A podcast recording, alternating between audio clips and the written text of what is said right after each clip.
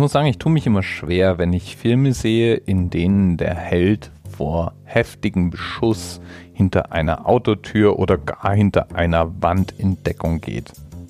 Auch sehr beliebt ist das Umklappen eines Tisches und dahinter in Deckung zu gehen. Das Einzige, was dieser Tisch vielleicht schafft, ist mich zu verstecken, aber garantiert nicht irgendwelche Kugeln abzuhalten. Aber es gibt natürlich Dinge, hinter denen man in Deckung gehen kann, die sehr wohl geeignet sind, viele Geschosse abzufangen. Und lange Zeit war ein solcher sehr effektiver Schutz eine Autotür. Äh, zumindest, wenn nicht mit automatischen großkalibrigen Waffen auf einen geschossen wird. Und eigentlich auch nur bis in die 30er. Dann wurde nämlich eine Patrone entwickelt, die heute Themenanker sein soll, die 357er Magnum. Und da ist auch wirklich nur die Rede von der Patrone. Ich dachte ja früher immer, es ist damit eine Pistole gemeint. Denn in der Form sieht man in Filmen zumindest normalerweise eine Magnum. Das ist dann immer eine Handpistole, die wahrscheinlich eben genau solche Patronen verschießt. Aber solche Patronen sind natürlich nicht auf Revolver oder Colts begrenzt. Auch in einem Gewehr kann man eine 357er Magnum verschießen. Entwickelt wurde diese Patrone 1934 in einer Zusammenarbeit zwischen Elmer Keith von Smith Wesson und Philip Sharp, der bei Winchester arbeitete.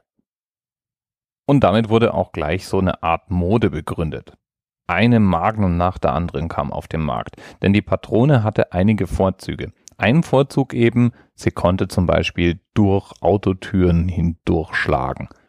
Auch die damals gebräuchlichen schutzsicheren Westen konnten mit einer Magnum durchschlagen werden, was ganz besonders im Kampf gegen die organisierte Kriminalität interessant war, weil die Gangsterbanden der damaligen Zeit hatten für sich schutzsichere Westen entdeckt und lieferten sich in der Tat Feuergefechte mit der Polizei und ähnliches.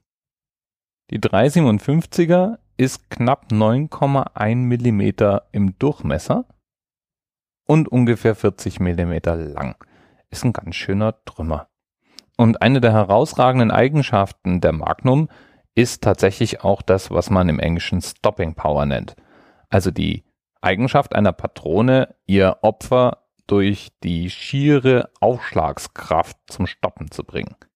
Das ist nämlich längst nicht selbstverständlich. Es gibt eine Menge Patronen, die sind zwar besonders durchschlagskräftig, aber nur weil man irgendwen durchschossen hat, bleibt der noch nicht stehen.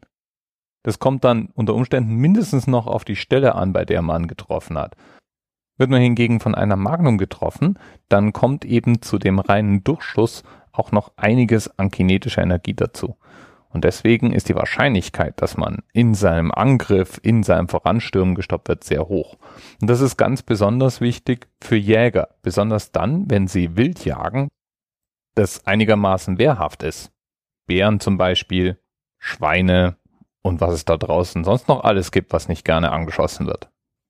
Jedenfalls ist die 357er Patrone bis heute sehr verbreitet und im vielfachen Einsatz, ob es nun für die Jagd, als Waffe im Polizeieinsatz oder zumindest in den USA auch als Sportmunition. Ich persönlich grusel mich ja immer vor solchen Dingern.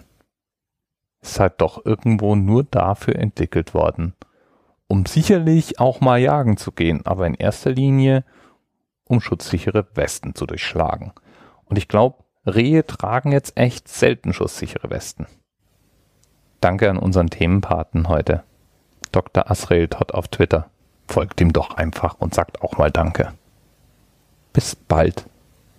Thema Rest 10, 9, 8. The experience of 47 individual medical officers was hier über die Geheimzahl der Illuminaten steht. Und die 23. Und die 5. Wieso die 5? Die 5 ist die Quersumme von der 23.